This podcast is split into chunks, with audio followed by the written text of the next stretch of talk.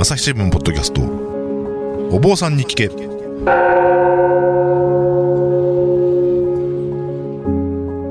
朝日新聞大阪本社文化部の池田真翔です。不安を抱えて生きる人々が大勢いるコロナ禍の時代。日々の気になるあれこれをお坊さんに聞いてみようということでお届けしているシリーズお坊さんに聞け。本今回もまた、えー大阪市東淀川区の高尚寺副住職の若林忠人さん。をお招きしてお話を聞いていこうと思っていますどうぞよろしくお願いします、はいよろしくお願いいたします。えー前回まで3回、えー収録しているんですけれども、うん。引き継ぎは辛いよ。という話で、えーまあ振り返ると、うん。えー2015年ですかね。はい。4月にフリースタイルの僧侶たちうんというフリーペーパーのうん2代目編集長になり、はい。ほぼノー引き継ぎという。あの引き継ぎは辛いよじゃなくて、引き継ぎがないよ状態からスタートし、そうでした、そうでした。はい。それで、あまあ、えーなってですね、うん。あれこれやっていくうちに次第に追い詰められていくと。あの、なかなかね、テーマも、まあ、決めたもののうまくいかなかったり、うん自転車操業になったりと、そうですね。という中で、うん。まあ、あの、締め切りを過ぎると、何も手がつかな、何も手につかなくなり、そうそう。発行した後はね。うん、メールの返事も返せない。夜中ひたすら Facebook のゲームをやっていると、心配したキリスト教学者がこんな時間にゲームをやってるのはうんオンラインだとバレてしまうと。ちょっと世間体が悪いんじゃないかと、ちょっとたしなめられ、はい。はい。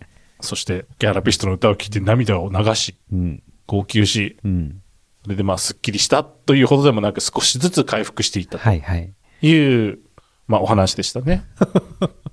まあ、立ち直ったきっかけが何なのかっていうと、まあ、要するに、ちょっとね、仕事のペースを落とすとか、ね。離取るとかね、なんかそういう感じの話だったと思うんですけれども、うん。さて、えー、じゃあその後、うん。なんでしょうね、今、渡林さん、えー、結局、その、んなんでしょう、その、引き継ぎや内容状態から編集長をずっと、フリーペーパーにやっていて、まあ、学んだことは何だったのかっていうと、何なんですかね。やっぱりね、その代表っていうはい。立場に立たせていただけたのは、はい本当にいろんな意味で勉強になりましたね。うん。うん。で、やっぱり一番はね、その読者の方、はい。まあその、これまで仏教とはご縁にないけど仏教に少し興味を持ってくださるような方のうん。悩みや声に応えていくうん。企画であったり、まあはいそれをしていくのが大事だっていうのは、本当に、うん、学べて一番良かったことですね。なるほど。うん。このなんか、テーマ的にこれを伝えていこうみたいなのをずっと決めてたのあったんですか？これを伝えていく。まあそれはやっぱり仏教ですね。まあまあ、そうなんですけど、うんその、どう言えばいいのかな。うん。なんか、あの、今回はこれとか、うんうんあれみたいな時に選ぶ時に、まあなんでしょう、世間の人々のおうん悩みのテーマ決めてとか、うん。いやいや、まあ、うん。なんかそのトピックを決めてみたいな形での方向性ってなかったんですか？いやいや、まあでもやっぱり何か特集を組むときに、うん。そこにはまあ必ず、その読者の、まあこういう苦悩を持ってく、持っておられる方いらっしゃるだろうなって、そういう苦悩がぐっと立ち上がってくるようなところと、はい。まあそれに対して響いてくるような仏教の教えと両方それはあの立ち上がってくるようなうん。文明になるようには、まあ毎回気をつけてたかな。うんまあわかりやすく言うと、まあ恋愛の号だったら、はい。失恋をした時にどうしてたかとかね。うんうんうん。そんな感じでしたね。なるほど、なるほど。うじゃあ、そういう形で、まあ、身近に仏教を伝えていくっていうことを、うん何とかやっていたあのね、そう、これなんか経営学の用語で、まあこれもフリスタの代表の時かな、はい聞きかじったんですけど、なんかプロダクト、マーケットインとプロダクトアウトっていう言葉があるんですよね。はい。で、マーケットインっていうのはそれこそ市場のはい。ニーズに応えて商品を作っていくと。みんながこういうの欲しがっているっていうか、まあそういう要望があって、うんそれに対して応える製品を出すってことなんですかね。で、プロダクトアウトっていうのはむしろ供給者側、会社側が、まあ iPhone なんかはまさにそれまでこんなん欲しいっていうニーズがあったからあれを作ったんじゃなくって、うんいや、これは絶対みんなも欲しい。欲しがるやろうっていうはずだっていう。うん。そういうのを提案していくのがプロダクトアウトかな。うん。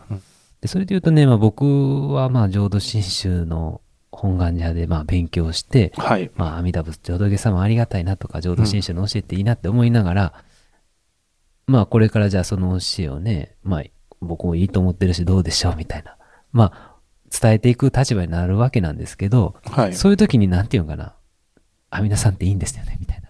そっからスタートはいっ。ていうのは、まあ、これまでの檀家さん、ご門徒さん、まあ、毎回お寺で行事があるたんびに、あ、じゃあ、またお参りしようかなってさせてもらおうと思って来られる方。で、そういう方は、まあ、浄土真宗ってこういうところがいいんですね。繰り返し聞いてくださるから、はいまあ、そのスタイルでも伝わっていったんだろうけど、まあ、フリスタに来られ、参加者、イベントにね、はい。来られるような方、あるいは読者の方って面白くなかったら、まあ、また次手に取ろうとは思ってくれないわけですよ。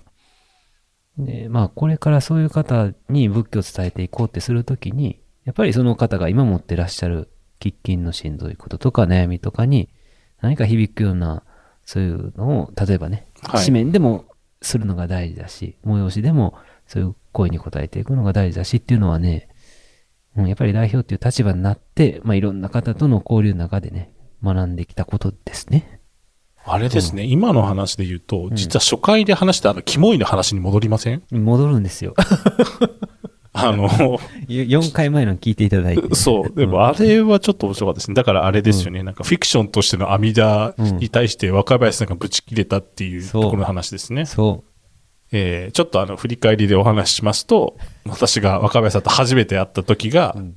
リースタイナー僧侶たちの5周年、まあ、記念ってわけじゃないですけど、う。うん。なので、まあ、ちょっと打ち上げ的になんとなく、うんえー取材にかかった人たち、かかってるお坊さんたちでうん、ちょっと軽く食事会しましょうということで、うん。今日集まった時に、初代代表の池口隆法さんが、うん。まあ、いてですね、まあ、あの、えーこちらのお坊さんに聞けでもおなじみのドローン物を飛ばして落ちる龍岩寺のご住職の池地隆法さんなんですけど、それが、まあ、私と話してる時に、フィクションとしての阿弥陀が、って口走ったら、うん。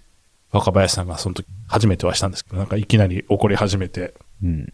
池田さんみたいな一般の方がフィクションとしての阿弥陀というのはまだわかりますけど、池口さん僧侶の立場でフィクションとしての阿弥陀っていうのはどういうことなんですか？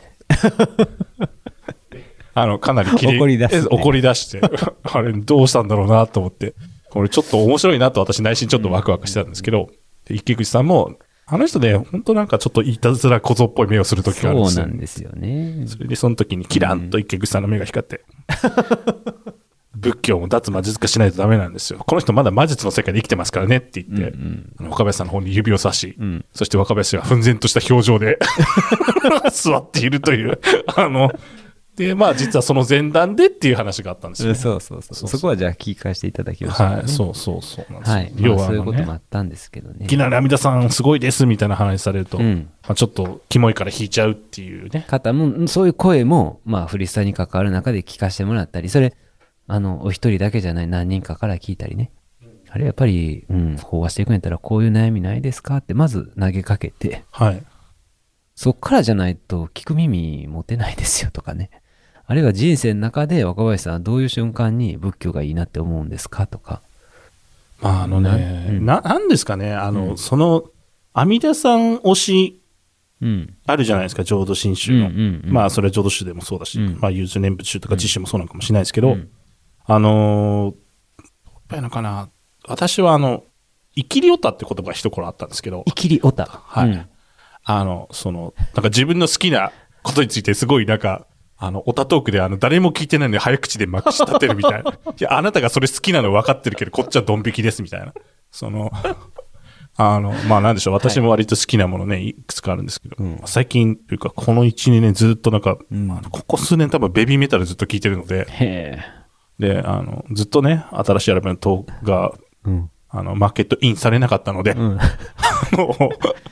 もう、ずっと YouTube で海外の、そのベビーメタルリアクション動画を見続けてるわけですよ。だかはあ。ら多分これ語り出すと、うんあの、典型的なベビーメタルリアクション動画がどういうものかっていうのを多分延々と語れるんですけど、多分あの、語り出してもみんなドン引きするだけなので語らないっていうね。なるほど、なるほど。好きなんですけどうんうんで、そういうなんかね、そうですよね。そう、ああなたが好きなの分かってるけどっていうのと、あなたがレスペクトしてるの分かってるけど、うん。一般性ないんだよっていう。そうそう。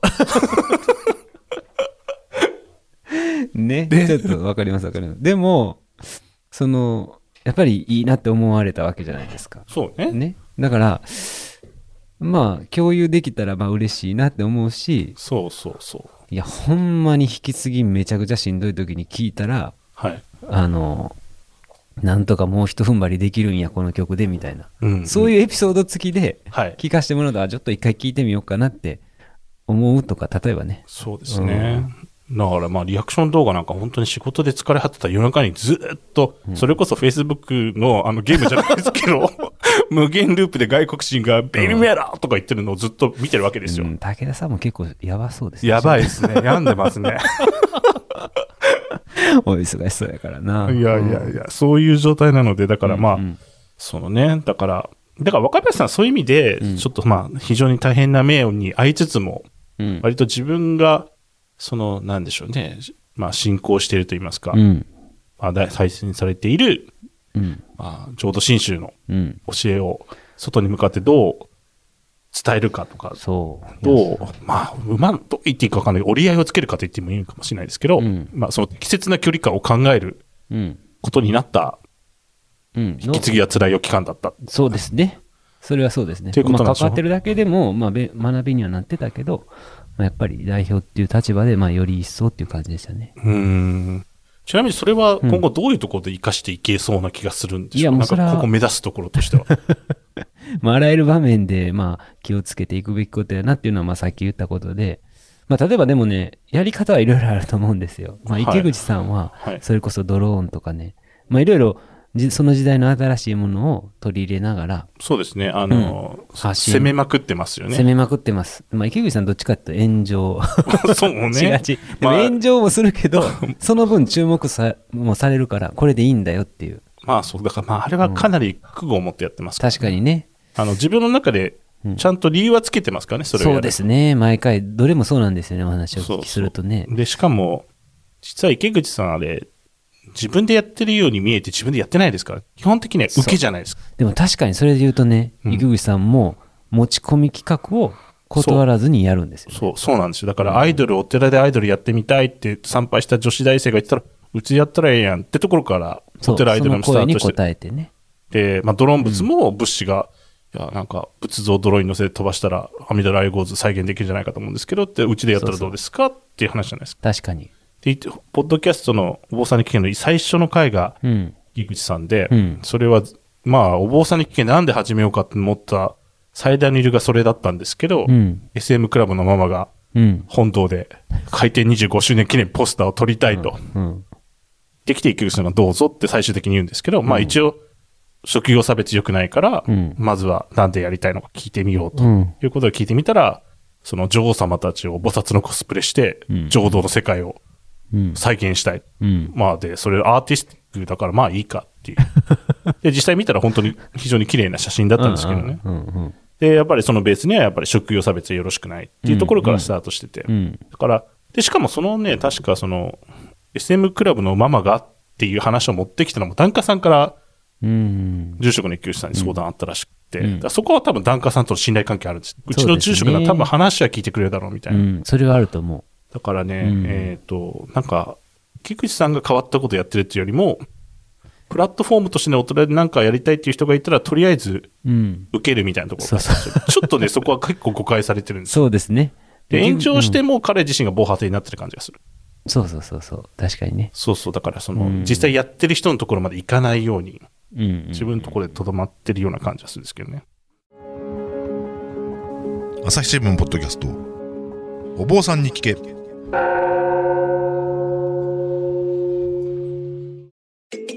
ディアトークパーソナリティの飯沼正人です。ニュースの現場からお聞きの皆さん、朝日新聞ポッドキャストには他にも番組があるってご存知ですか？メディアトークではメディアの今、そして未来について言葉を交わします。どうしたら皆さんに情報をお伝えできるのか、何を伝えるべきなのか、コンセプトはあなたとメディアの未来をつなぐ。過渡期の今、一緒に考えてみませんか？アプリからメディアトークで検索してみてください。で、まあ、そうやな。まあ、でそういう意味で言うと、本当にね、あの、す、すごいのは、その、なんていうのかな。いや、ちょっとそれをお寺でやるのはっておっしゃらないとこですよね。うんうん。で、うそれはすごいとこ。で、僕もね、まあ、じゃあでも、なんていうのかな。まあでもね、例えば池口さんの場合はね、結構、その、まあ保守的な方から、結構言われますよね。そう、それはやっぱりなんかなんていうか、お寺でそんなことするのはけしからんのじゃないか、アイドルなんてとかね。ドローン物もね、うんちょくちょく言われてたらしいですから。あそうだと思う あ本土でなんでドローン飛ばすんだって。そう。で、そこ、でも、やっぱりすごい、それがいいって言って参拝なさってる方もいらっしゃるんですけど、うんまあ、うん結構その、なんていうんかな、保守的な、これまでの伝統的な雰囲気とかを大切にされてる方からしたら、ちょっと、あの、僕が急性胃腸炎になるみたいな感じですわ。うんそうですね。お腹痛くなるみたいな。刺激強めやけど、いや、かなり刺激強めなんですよねそう、刺激強め。でもそれはある意味で、やっぱり注目もされるし、うん。あの、考え直すきっかけになったりとかね。そこまでまあいろいろ計算して腹くくってなさってると思うんですけど、まあ僕の場合だったら、やっぱり声に応えていくっていうので言うと、あ、最近、あ、僕今ね、法話の研修を本願寺で受けてるんですよ。伝道院。伝団員、そう。あの、誰だっけ？えーっと、えー、い伊藤忠太そう、伊藤忠太さんっていう方のがね、設計ですよ。あれって十分になってました十分になってます。まあ、伊藤忠太さんっていうとね、あれですね、近代、うん。なんでしょう、仏教建築？だから、築地本願寺も確か伊藤忠太そうなんですすよね。あと、うん京都の平安神宮の大極殿とか、あの辺も確か伊藤忠太さんがうん買ってたんですよすごい、おかしいですね。いやいや、一応なんか、あの、調べたんですかかい。はい。まあ京都の西本願寺のすぐ近くに、その伝道院っていう、まあ大正時代に建てられた、まあ洋館なんですけど、まあ和風の、あの、そのなんていうかな、装飾も散りばめられてるような、まあ、うん、かっこいい建物の中で勉強させてもらってるんですけどうんね。うん。で、その法話の研修期間、研修をそこで受けてるんですけど、あれ、教師って言うんでしたっけ？教師。あの、多分、若林さんの前の前の、前の回、前の前の回か分かんないですけど、ちょっと配信予定で分かんないですけど、うん。あの、関本和光さんっていう、うんうんあの、融通念仏中のうん。H1 法話グランプリのグランプリになったお坊さんが布教者なんですよね。うん融通念仏中の。うんうんだからそういう法話で仏教を伝えていくっていう、うんそうそうそうそうそその布教師の研修を受けてる。そうなんですはい。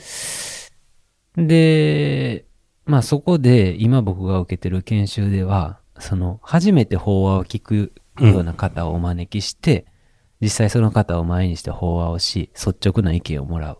で、さらにはその座談会のような場で、まあい率直にいろいろ意見交換するっていう、そういうまあ研修の一つ、そういうのもあるんですよね。はい。で、そこに来られたお一人の方は、まあ、最近、まあ、40代ぐらいの女性の方なんですけど、最近、夫の方を亡くす、夫を亡くされた方なんですよね。はい。で、その方がおっしゃってたのは、まあ、本願寺さんで、死別者の集いをしてほしいですと。うんうん。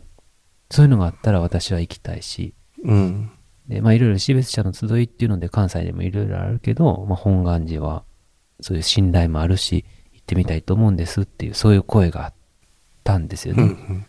であ、でも同じように思ってらっしゃる方って少なくないだろうなと思ったんです。関西に。まあ、それこそ、お寺に、まあ、その集いするとしても30人集まっても結構ね、うん。っていうのだったら実際いらっしゃるだろうし、そういうのを答えてしていくのも、まあ地味だけれども、池口さんにか、でもすごく大切なことだなそうですね。うん。特にやっぱり、浄土真宗の教えってそういう大切な方との別れをどう捉え直していくか？うん。いや、浄土っていう世界でまた会えるんだとか、いや、お浄土っていう世界で、まあちょっとまあ言い出したらあれやけど、まあいやいや、いいですか？いやいや、まあまあ、あの、でも、とにかくまあ、まあそう、また会える世界があるんだよとか、うん。いや、また仏様となって、私のこれからの人生をね、支え続けてくださるんだとか、そういうふうにこの命の終わり、別れを受け止め直していくところに、うん。その悲しさとか寂しさとかだけじゃないようなものをその別れの中に見出していけるような、まあそういう教えでもあるわけなんですよね。うん。だからまあ、なんていうんかな。うん、そういうお話、そういうところもまあ、あの、テーマに、テーマっていうかね、その悩み、苦しみ、悲しみにピタッとくるし、で、やっぱりそういう悩みをシェアする場っていうのかな、同じような境遇の方、そういう場も作っていけたらなとは例えば思いましたし、まあ、そういう声に全部答えてる、言っていくっていうのはまあ僕も、それこそ抱え込みすぎちゃったらあれだけど、まあ自分ができる範囲で答えていけたらなというのは思いますよね。それはやっぱり、リスタのマーケットインから、まあけど、いやでもそう、まあ、マインドセットが変わっていった。そうそう。まあ今ではプロダクトアウトだみたいなプ。ロダクトアウトって言うとあれだけど、あの、うん、やっぱプロダクトアウトって難しいんだっていう話も、その聞きかじった時にね、うん、まあよっぽどのそのセンスがないとその iPhone みたいな、うん。なるほど。ね。でもやっぱりまあ基本はそうですよね。声に応えていくっていうのはね。うん。いや、うん、そうですね。まあでもなんか浄土で会えるんだって話聞いてて、ごめんなさい。これ本当に笑い話になっちゃうんですけど、うんあの、基本的に浄土真宗って祈らないってことになっているじゃないですか。ああ、は念じるで。あ。うん。えー昔、うちの記者が、あの、たまたま龍谷大で、まあ、うん浄土真宗の本願寺派のお寺ですけど、まあ、大学教授が被災地に行って、まあ、記事の中で冥福を祈ったっうんて。書いちゃっなるほど、なるほど。て、まあ、そこでですね、あの、それを読読まれた、とある新種のお坊さんが、うん。うちは冥福を祈りませんっていう、お 怒りの電話をああ、そういたただきまして。か。あまあ、よくあるんですけど、よくあるんですけどって言っちゃあれですけど、それで、その話があった後、私ちょっと、日本が地に行ってお坊さん食べてて、すいません、冥福を祈らないっていうのは、まあ、まあ、わかるんですけど、なんで冥福を祈るんで、いや、そもそも、うん。霊魂がこの世にとどまることなくて、浄浄土直送ですからね、うちの場合はって、あ、そっか、直送か、みたいな。そうですね。そう、ああ、そう。そう、だから、あそそうっか、そうか、なるほど。あ、祈る必要ないのか、冥福を、と思って。うんうん、そバビュンって言っちゃうんだ、死んでら、とう。そうそう。バビュって言っちゃうっていうか。う んまあ、じゃあちょっとだけ補足させてもらうと、冥福を祈る、まあ僕たちのね、解釈、僕たちの宗派の解釈ですけど、冥福の冥って普段あまり使わない言葉ですけど、暗いっていう字はい、ですよね。そうですね。うん。だから、亡くなられた方はどこかわからないけれども、暗い世界に旅立っていかれた。うん。そこでも幸せに幸福でお過ごしになられているようにお祈りいたしますっていう言葉ですよね。うんで、やっぱりご逝去されました、去っていくって書くし、うん。やっぱり死去するのも去っていく。どこかにこう旅立っていかれたってイメージを、この死っていう言葉からね、私たちも日常使うわけなんですけど、まあ浄土真宗の場合は、バビューンって直送っていうかあの、ごめんなさい、バビュンって言っちゃって申し訳ないですけど。その、どこか暗い世界に一人旅立っていくっていうイメージじゃなくって、うん阿弥陀仏に抱きかかえられて、あーもうそれこそ、まあ、直送って言ったらあれやけども、大和の方に抱きかかえてられて。なんあていうんですか？20が、阿弥陀25菩薩来合図の時のあの雰囲気ですね。にぎにぎしく感じにぎですか？にぎしく。うん、まあまあ、うん。まあ、阿弥陀様、まあ一仏っていうからもあれなんだけど、はい、まあ、25菩薩はどうなってるんですか？25菩薩そもあ、それ、いらんっていう。まあまあ、そうやな。まあ、いらんって言うとあれなんですけど、まあ、そういう形もとって表現してくださる場合もありますけどね。はい。まあ、それに阿弥陀様が必ず浄土に抱き取ってくださる、生まれさせてくださるから、浄土っていうのはもう苦しみのない安らかな、極楽浄土って書く。一応あの、浄土三部教に書いてありますね、浄土の世界の様子って。すごいキンキラキンな感じの。そうそうそう。いろいろ書いてるけど、もう苦しみのない世界なんだと。まあ、せいぜいいろいろしんどいことあったけど、誰は命を得ていかれる瞬間もしんどい思いなさったかもしれないけども、苦しみのない世界に、もうほ、この仏様が抱き取ってくださる。そういう仏様だってお経に説かれてるから、もう付け加えて冥福を祈る必要はないから、私たちはそういう冥福を祈るっていう言葉は使わないんです、みたいな。あ、そういうことだったんですね。一応ちょっとだけね。あ、いや、ありがとうございます。いやいや、暗いところじゃないんだよっていうのはね。暗いところじゃない。浄土っていうのはさ、明るい。そう、光めっちゃ明るい。そう。だから、あの、だからそうですね、西本願寺とかも、あの、なんでしょう、御栄堂とか、うん。あとあれか、阿弥陀堂もそうですけど、あの、ね、うん内陣って、うん。あの、金色？そう、うん金色に輝いて、上になんかね、そうですねハスの花とかいろんな、うんなんでしょうね、きらびやかになってますけど、あれは、浄土の経典に描かれたお浄土の将軍という、そうそう。そうあの、こんなきらびやかな世界なんですよっていうのを、うん。まあ、あの、再現しているというこそうなんですよね。となんですよね。うん。ということを、私もお寺に聞きました。なので、あの、暗いと書いてはいけないんだなと。すいません。まあ、それぞれね、いやいや、割とね、あの、よくあるあるなので、これは。あるあるだと思います。そうなんですよ、まあねあの。怒られるんですよ、そういうこと言うとね。そうだから、あの、うんそう、だから、あの、本願寺派の龍谷大平安が必勝祈願で、護衛で訪れた時も、必勝を祈願したとか、必勝を祈ったで書くと怒られるので、書く人も必勝を念じたと書く、あの、必勝を念じたと書く、ほぼ唯一の、あの、高校野球代表校なんじゃないかっていう。そうですね。そうそう。怒られるという。そうですね。いや、なんか、しょうもない話で最後になっちゃって申しいえいえ、そん訳ないですけど。なことない。でもな、まあまあ、でも、まあでもそういう言葉一つにもね、まあある意味、まあちょっと、ほうん、大事にしてるところなんですそうそうそう。んあの、まあ、そうなんですよ。まあ、うん。まあ、そういうところの話もこうやって笑いながらできればいいのかなっていう気がしたんですけど。うんそうですね。うん、そう。まあでもとにかく、そんなんで、あの、勉強になりました。あの、フリースター代表させていただいてね。まあ、引き継ぎは辛いけど、うん。抜けた先には何かあるということで、うん。そうやね。はい。うん。なんか経験はいろいろしんどいこともあるけど、それも誰かの支えになるし。うん。はいあ まあなんかいい感じで終わったんでいいんじゃないでしょうか。そうですねはい。あの、皆さん、あの、辛いかもしれませんけど、抜けた先にはいいことあるらしいので、そうですね。はい。はい。あの、引き継ぎはないよからスタートして、ギャラピストで涙を流せば、必ず明るいそう、未来が待ち構えてると。ライブイン和歌山っていう曲、ぜひ聴いてください。はい。ということだそうです。えー、今回も、朝日新聞の毛玉塩がお届けいたしました。若林さん、どうもありがとうございました。はい。ありがとうございました。はい。朝日新聞ポッドキャストお坊さんに聞け